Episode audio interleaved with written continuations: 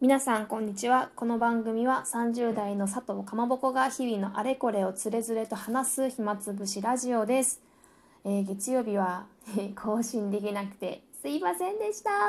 ちょっとバタバタしていてあのーサボりました。申し訳ございません。そして水曜日ですね。ちょっと今日はあいにくの雨模様ですけれども皆様いかがお過ごしですか？まあなんとなく、まあ、いつもと変わらずハイテンションでもなくローテーションでもなく元気にやってます。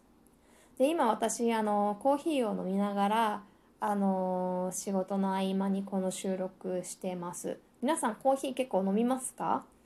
佐藤家ではあの飲むんですよ。で必ずと言っていいほど朝はね特に、えーコーヒーを飲んで目を覚ましてまあなんとなく爽やかな気持ちであのパソコンを開くっていうのが私の日常になってます。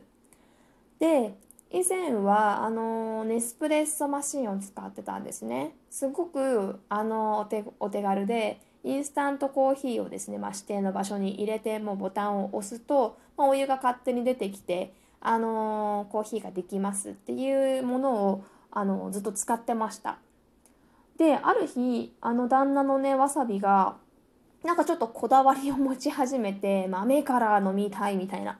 自分で引きたいみたいな感じであの思い立ってでなんかねふるさと納税でツインバードの全自動コーヒーメーカーを見つけたので、まあ、その返礼品としてそれあのコーヒーメーカーがある日突然来たんですね。もう1年以上前かな。あのうちに来ました。でそれ以来ずっと、まあ、スターバックスとか、まあ、いろんなスーパーで豆を買ったりえーまあ、専門店ねあると思うんだけどで豆を買ってそれに入れて、えーコーヒーを飲んでました。で割と本当になかなか満足していてあの美味しく使ってたんですね。でそのツインバード全自動コーヒーメーカーがね年末の『アメトーークの』あの家電芸人でもこう紹介されてたみたいであの和牛の水田さんがねあのコーヒーメーカーこれ紹介しててそんな有有名というかそんなにいいものなのかみたいな感じで私もその時初めてうちで使ってるそのコーヒーメーカーの価値というのを知ったんですけれどもあのなんかねカフェバッハっていう南千住から、まあ、徒歩10分ぐらいにあるコーヒー専門店の喫茶店の店主の田口さんっていうのが監修されてるみたいなんですね。で田口さんってどんな方なんだろうと思って調べたらあの沖縄サミットで各国の首脳にコーヒーを振る舞った結構すごい方みたいなんですよ。で実際食べログもあの3.72っていう割ハイスコアだったのでちょっとこれはね行ってみたいなと思ってます。でもちろんあのインスタントコーヒーを使わないので結構そのコーヒーを作るのに時間がかかるんですね。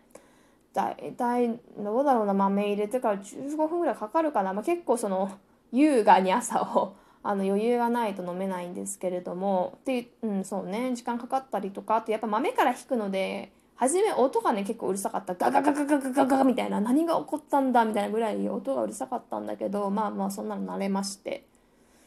ただやっぱりその豆が砕けた時にこう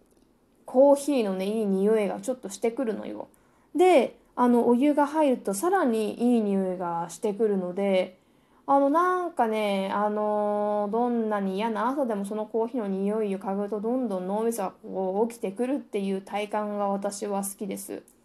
でもともともちろん私もそのね豆なんだけど使ったことなくて使えるのかなと思ってたんだけど、まあ、計量カップがついてたりとかあのこだわりがある人はねお湯の温度をもうこう3段階ぐらいで変えられるのかなみたいなんですね。まあ、うちの私はお湯の温度を変えたことないんですけど、まあ、そういうのもできたりして、あの割となかなか、あの美味しいコーヒーが飲めるんじゃないかなと思ってます。おうち時間がまた長くなってきていてあの緊急事態宣言も伸びるんじゃないかっていうあの話も出てるのであの皆さんもねあのおうち時間を充実させるために、まあ、こういうコーヒーマシンとかぜひ使ってみるのもあの個人的にはおすすめです。もう自分のね生活にもう幸せにフォーカスしてもいいと思っていてもうやっぱりね頑張ってこの1年2年生き抜いてきてるわけだしもう精神的にも結構私もギリギリになってた部分があるのでちょっと自分の幸せに投資したいなと思って毎日過ごしてますさあ皆さん今日も聞いていただいてありがとうございましたえーとちょっとおんよりした日ですけれどもほどほどに頑張りながらあの暇を暇があればこのラジオを聞いてください。ぜひハートとかネギください。今日もありがとうございました。バイバイ。